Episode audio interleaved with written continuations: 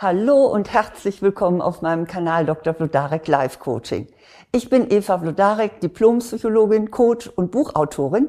Und hier geht es um zehn klassische Sätze, mit denen man versucht, sie zu manipulieren. Und ich zeige Ihnen, was man damit erreichen will und wie Sie sich davor schützen können. Tatsache ist, Worte haben Wirkung.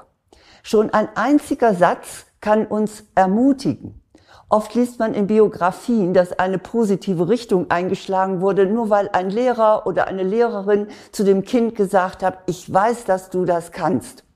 Oder weil ein nahestehender Mensch, auch nachdem man selber mehrere vergebliche Versuche gemacht hat, gesagt hat, ich glaube an dich. Ebenso wie ein einziger Satz ermutigen kann, kann er eben auch entmutigen. Er kann verunsichern und er kann schwächen. Deshalb ist es gut, diese Art von Sätzen zu kennen, damit sie ihre negative Wirkung nicht entfalten können. Und dazu habe ich Ihnen zehn Klassiker zusammengestellt. Die haben Sie bestimmt schon mal gehört und werden vielleicht dann ab jetzt darauf sehr aufmerksam reagieren. Mein erster Satz lautet, sei doch nicht so empfindlich. Hochsensible haben diesen Satz sicher schon zur Genüge gehört. Und das verursacht ihnen von Kindheit an großes Leid. Für sie beinhaltet der Satz nämlich die Aussage, so wie du bist, bist du nicht in Ordnung. Zum Glück wächst die Aufklärung auf diesem Gebiet. Aber auch sonst wird dieser Satz häufig eingesetzt, wenn sich jemand verletzt oder gekränkt zeigt. Wenn Sie diesen Satz hören, dann sollten Sie sehr aufmerksam werden, denn damit will Ihnen jemand nämlich die Berechtigung Ihres Gefühls absprechen. Statt dann vergebens zu versuchen, sich ein dickeres Fell zuzulegen, was ja eigentlich dann mal nahe liegt, sollten Sie im Gegenteil Ihre Sensibilität schätzen. Vertrauen Sie Ihrem Gefühl und lassen Sie es sich nicht ausreden. Mein zweiter Satz lautet, wie konntest du nur? Mit diesem Satz gibt sich jemand sehr moralisch. Der erwünschte Effekt ist, dass sie vor Scham im Boden versinken, möglichst noch von Reue geplagt. Je unwerter sie sich fühlen als Reaktion auf diesen Satz, desto selbstbewusster ist ihr Ankläger oder ihre Anklägerin. Denen wäre so etwas natürlich nie passiert. Lassen Sie sich keine Schuldgefühle machen. Eine sinnvolle Einstellung auf ein falsches Verhalten ist, sich zu fragen, was lerne ich daraus? Das aber ist ihre ganz persönliche Angelegenheit. Gegenüber ihren moralischen Richtern können sie ganz gelassen konnten, stimmt, das war gerade nicht besonders rühmlich, aber nobody is perfect. Mein dritter Satz heißt, ich hab es dir ja gleich gesagt. Zum Beispiel, dieser Mann oder diese Frau passt nicht zu dir. Der Job ist nichts für dich. Die Geldanlage ist zu riskant. Was auch immer, Genau so ist es gekommen. Ja, es tut gut, Recht zu haben. Und dieses Gefühl genießt ihr gegenüber mit diesem Satz und wartet vermutlich sogar auf ihre Zustimmung. Doch warum etwas schiefgegangen ist, hängt meist von mehreren und ganz unterschiedlichen Faktoren ab. Die Voraussage, die derjenige oder diejenige gemacht hat, kann auf einer ganz subjektiven Meinung beruhen und muss inhaltlich überhaupt gar nicht mit dem, was Ihnen passiert ist, übereinstimmen. Machen Sie sich deshalb Ihre eigenen Gedanken, warum Sie nicht erfolgreich waren. Das ist besser als äh, zuzustimmen, ja, ja, du hast ja so recht. Vierter Satz, mach doch nicht so ein Theater. Den kennen Sie bestimmt, ne? Den hören wir eigentlich öfter. Sie ärgern sich über etwas aus gutem Grund. Nehmen wir an, Ihr Partner oder Ihre Partnerin hat etwas ganz Wichtiges vergessen. Oder Ihr äh, halbwüchsiger Sohn soll abends zu einer bestimmten Uhrzeit zu Hause sein und überzieht das aber um zwei Stunden. Oder Ihr Kollege äh, hat die Unterlagen nicht mitgebracht, die Sie so dringend brauchen. Wer dann sagt, Sie sollen daraus kein Drama machen, der will einfach nur seine Ruhe haben.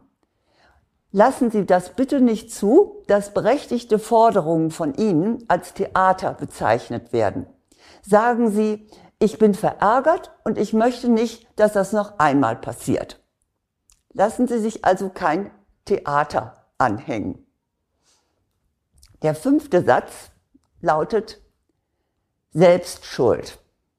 Tja, Sie haben vielleicht nach einer langen Nacht äh, in einer netten Bar am nächsten Morgen einen Mordskater. Oder Sie haben Ihren Schlüssel nachlässig weggesteckt und er ist Ihnen unterwegs aus der Hosentasche gefallen, wie es mir kürzlich passiert ist. Oder Sie haben trotz der Wettervorhersage keinen Schirm mitgenommen und jetzt sind Sie pudelnass geworden. Was sagt man da? Selbst schuld. Ja, das wissen Sie auch. Was dieser Satz aber unterschwellig beinhaltet, ist mangelnde Empathie.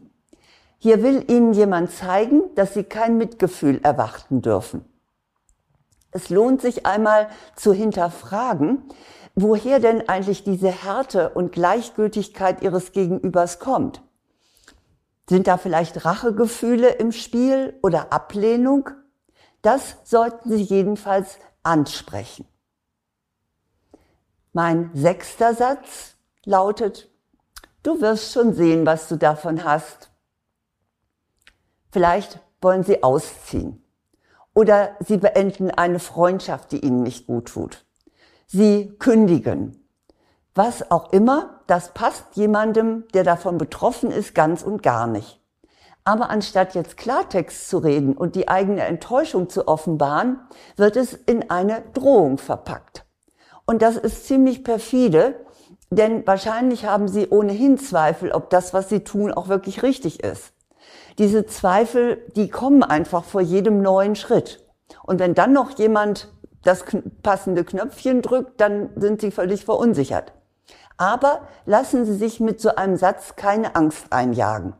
Sagen Sie sich stattdessen, stimmt, ich werde sehen, was ich davon habe. Und ich hoffe, es ist etwas Gutes. Damit haben sie denjenigen wirklich prima Paroli geboten. Der siebte Satz, mit dem man sie manipulieren möchte, lautet, freu dich bloß nicht zu früh. Sie freuen sich. Der Urlaub wird herrlich. Und der neue Job, der wird so aufregend. Und ja, sie werden in der anderen Stadt neue Freunde finden. Sie malen sich das alles schon so richtig schön aus. Und in ihre Freude platzt Cassandra. Sie erinnern sich, das ist die tragische Heldin in der griechischen Mythologie, die immer das Unheil voraussah. Ihre Cassandra kann männlich oder weiblich sein. Jedenfalls raubt sie ihnen mit diesem Satz den Schwung. Stopp, reagieren Sie nicht darauf. Denn dahinter steck, stecken entweder eigene Ängste, das bedeutet, dass diejenigen hätten sich ihren Schritt nie getraut, oder vielleicht ist dahinter auch so eine ganze Portion Neid. Sagen Sie sich selbst und Ihrem drohenden Gegenüber, Vorfreude ist die schönste Freude. Und wenn es tatsächlich nicht so toll wird, dann habe ich mich wenigstens vorher gefreut. Es folgt mein achter Satz. Und da sagt jemand zu Ihnen, mach doch, was du willst. Diesem Satz ist meist eine Diskussion vorausgegangen. Sie haben versucht, jemand mit guten Argumenten von einer Entscheidung zu überzeugen. Leider vergeblich. Mit den sechs Worten dieses Satzes wird nun die Beziehung abgebrochen. Mach doch, was du willst. Dieser Satz ist ein Synonym für du interessierst mich nicht mehr. Man lässt sie ins Leere laufen und zwar in der Hoffnung, dass sie sich besinnen und dann einlenken. Das verursacht gerade bei harmoniesüchtigen Menschen ein ziemlich mieses Gefühl. Und wenn Ihnen das so geht, dann halten Sie es aus und fallen Sie nicht wieder um. Sagen Sie sich, ich bin erwachsen und ich mache tatsächlich, was ich will. Der neunte Satz, mit dem man Sie zu manipulieren versucht, der lautet, pass gut auf dich auf. Dieser Satz kommt im Gewand der Fürsorglichkeit daher. Und ich will gar nicht bestreiten, dass er auch so gemeint ist. Tatsächlich aber schürt er Ängste, denn er suggeriert, dass sie sich in Gefahr begeben und äußerst wachsam sein müssen. Dahinter steckt meist die eigene Angst der Person, die ihn ausspricht. Lassen Sie sich bitte davon nicht beeinflussen. Wenn Sie souverän sind, dann können Sie die ängstliche Person auch trösten, mach dir keine Sorgen, ich komme schon klar. Mein zehnter Satz, der heißt, das ist mal wieder typisch für dich. Gut, es mag sein, dass sie häufig zu spontan sind oder dass sie den, im Gegensatz dazu den Mund nicht aufkriegen oder dass sie zu gutmütig sind. Doch das gibt anderen noch lange nicht das Recht, sie darauf festzulegen. Sie sind mit großer Sicherheit ein vielseitiger Mensch und sie sind auch in der Lage, sich zu verändern. Außerdem schwingt in diesem Satz so eine unterschwellige Kritik mit und die sollten Sie herausfiltern. Fragen Sie ruhig einmal nach, was willst du mir denn damit sagen? Sie können den Satz auch nutzen, um einmal Ihr eigenes Bild, das sogenannte Selbstbild und Fremdbild, also das, was Ihr Gegenüber von Ihnen hat, zu vergleichen. Fragen Sie nach, erkundigen Sie sich, wie siehst du mich denn? Was ist denn für dich typisch an mir? Das könnte sehr interessant und erhellend sein. Und Sie erfahren etwas über sich, anstatt manipuliert zu werden.